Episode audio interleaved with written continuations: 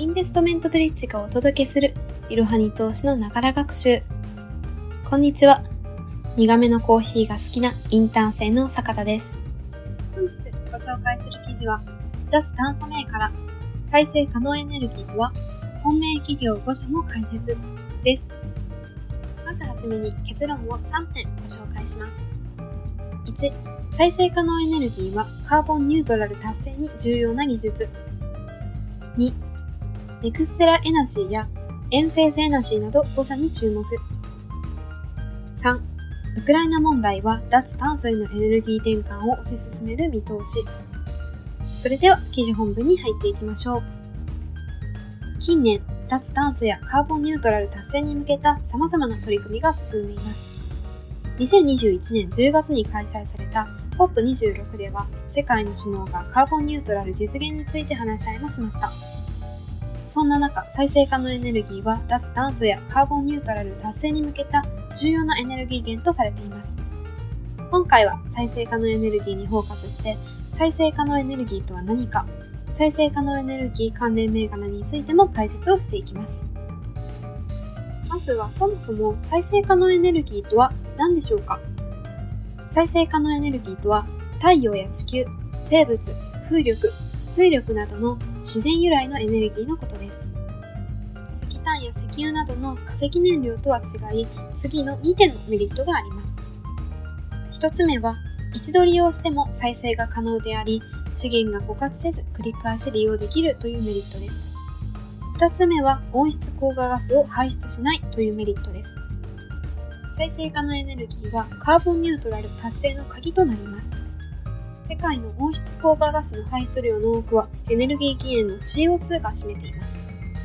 一方で再生可能エネルギーは CO2 を排出しないためカーボンニュートラル実現のための重要技術の一つとして注目されています一。方で再生可能エネルギーは化石燃料由来のエネルギーよりも不安定であったり価格が高かったりしますそのため再生可能エネルギーへの完全な移行のためにはコスト低減や安定化のために他の技術との組み合わせが重要になってきます。カーボンニュートラル達成に向けた他の重要技術には水素、電化、CCS、CCUS があります。電化は EV の開発と大きく関わっており特に注目が集まっています。そもそもカーボンニュートラルとは何でしたでしょうか？カーボンニュートラルとは温室効果ガスの排出量から吸収量と除去量を差し引いた合計をゼロにすることを指します。カーボンニュートラルの実現は気候変動問題の解決に向けて非常に重要です。ちなみに排出量と吸収量除去量は次のようにして求められます。排出量は発電や製品の製造過程などで人為的に排出される温室効果ガスの量です。吸収量は植物の光合成などによ吸収される大気中の温室効果ガスの量です。除去量は温室効果ガスを他の気体から分離して集め地中深くに貯留圧入した量です。カーボンニュートラルの実現は気候変動の問題の解決に向けて非常に重要です。現在地球温暖化が進み10年あたり0.2度の割合で気温が上昇しているとも言われています今後も気温の上昇が続けば大規模な気候問題を誘発する可能性が高くなります気温上昇を食い止めるためにはカーボンニュートラルを実現することが重要なのです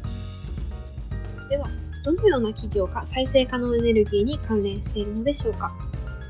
ESG 投資としても注目を集めている再生可能エネルギー業界ですが関連企業はいくつかあります。ここからは脱炭素関連銘柄から厳選した5社をご紹介していきます。まずご紹介するのは NextEra Energy です。フロリダ州を拠点とする電力会社 Florida Power Light 米国、アメリカで風力、太陽光発電など再生可能エネルギーを手掛ける NextEra Energy Resources を中核とする企業です。再生可能エネルギーを主としていて、規模は世界最大で風力発電においては北米最大の企業です。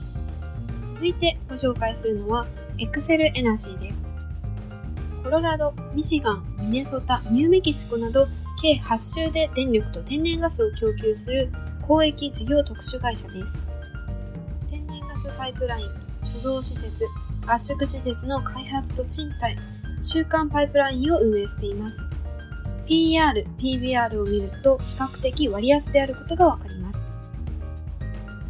続いてご紹介するのはエンフェーズエナジーです。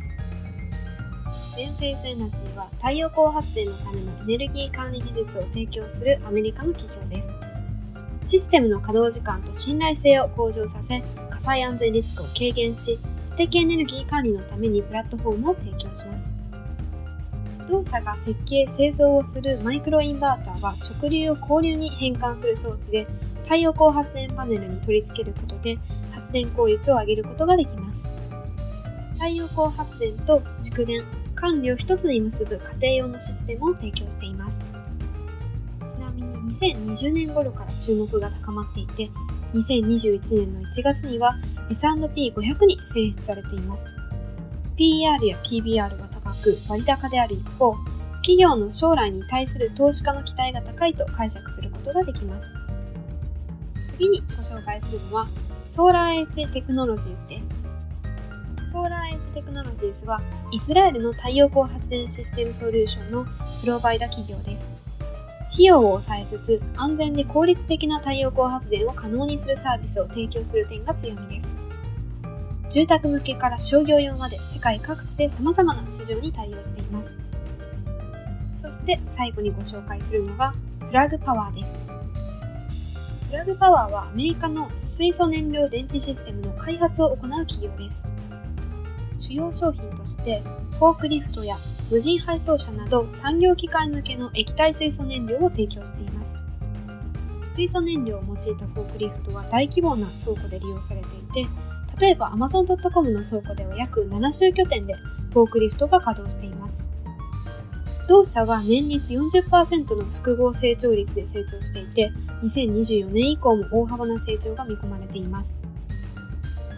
では、今後、脱炭素関連企業の注目度はどう変化していくのでしょうか？今後、国内外の脱炭素市場がどのように動いていくのかを考察していきましょう。まずは、脱炭素に向けた取り組みについてです。脱炭素関連企業の期待は高まっていくと予想されています。2015年にパリ協定が温室効果ガス削減に関する国際的な取り決めを話し合う通称 COP で合意されました。パリ協定は途上国を含む全ての主要排出国が対象で影響力はかなり大きくなっています。日本では2020年10月、菅本首相が2050年までに温室効果ガスの排出を全体としてゼロにする2050年カーボンニュートラルを宣言しました。さらに最近日本では GX、グリーントランスフォーメーションという言葉が注目され始めています。GX とは企業の温室効果ガスの排出源である化石燃料や電力の使用を再生可能エネルギーや脱炭素ガスに転換し、社会経済を変革させることです。2022年2月1日、経済産業省が GX リーグ基本構想を公表したことで注目を集めています。続いて気になるのはウクライナ問題の影響です。さらに脱炭素への動きは将来的に加速していくと予想されています。ロシアのウクライナ侵攻以降 EU の天然ガスへの依存が供給権にかかわらずリスクになることが明らかになりました。エネルギー依存脱却に向けて短期的には石炭火力発電の再稼働が行われる可能性があり脱炭素にはブレーキがかかるかもしれません。実際に2022年の6月の時点の石炭の価格は上昇しています。しかし長期視点で見ると石炭や天然ガスによる火力ではなく再生可能エネルギーへの転換の必要性が高まったと言えます。では脱炭素銘柄に投資をするには何から始めたらいいのでしょうか？脱炭素関連銘柄に投資をするにはまずは証券会社で口座を開設する必要があります。今まで述べてきた5社はどれも外国の企業なので外国株に投資ができる証券会社がおすすめです。ネット証券はパソコンやスマホから簡単に口座開設ができ、特におすすめなのは次の3社です。1、タネックス証券。2、SBI 証券。3、IG 証券。これらの証券会社の詳細は、いろはに投資の記事でも詳しくご紹介をしているので、概要欄の方からぜひチェックをしてみてください。今回のピソードでは、カーボンニュートラルの基礎知識や脱炭素関連銘柄について詳しく解説してきました。最後にこのエピソードの重要なポイントを3つにまとめます。1、再生可能エネルギーはカーボンニュートラル達成に重要な技術。2、ネクステラエナジーやエンフェーズエナジーなど5社に注目。3、ウクライナ問題は脱炭素へのエネルギー転換を推し進める見通し。脱炭素関連銘柄に限らず株式投資では時代の流れを読むことがとても大切です。今何が流行っているのか、これから普及するテクノロジーは何か、など日々ニュースに触れておきましょう。本日の息抜き。数日前に陸上の世界選手権の男子 100m の決勝が行われました。日本勢では初めて決勝に進出をしたサニブラウン選手が10秒06で7位になりました。ライブでその様子を見ていた方も多いかもしれません。ここ最近では、桐生選手やケンブリッジ・アスカ選手、サニブラウン選手をはじめとした選手の活躍が目覚ましく、陸上の大会では毎回大きく注目されています。特に日本の陸上選手のリレーは圧巻ですよね。体格で外国の選手には劣っている日本人選手が、なぜここまで世界と渡り合えるほど速い記録を出せるのでしょうか。それは世界からも評価がされているバトンパスの技術があるからです。リレーのバトンパスは主にオーバーハンドパスとアンダーハンドパスの2つの方法に分けられます。日本では2001年から難易度は高いのですが、フォームが崩れにくいとされているアンダーハンドパスを採用していて、選手の速度変化や走りのタイプ、区間などを詳しく分析し、科学的なアプローチから100分の1秒を削る努力を重ねてきました。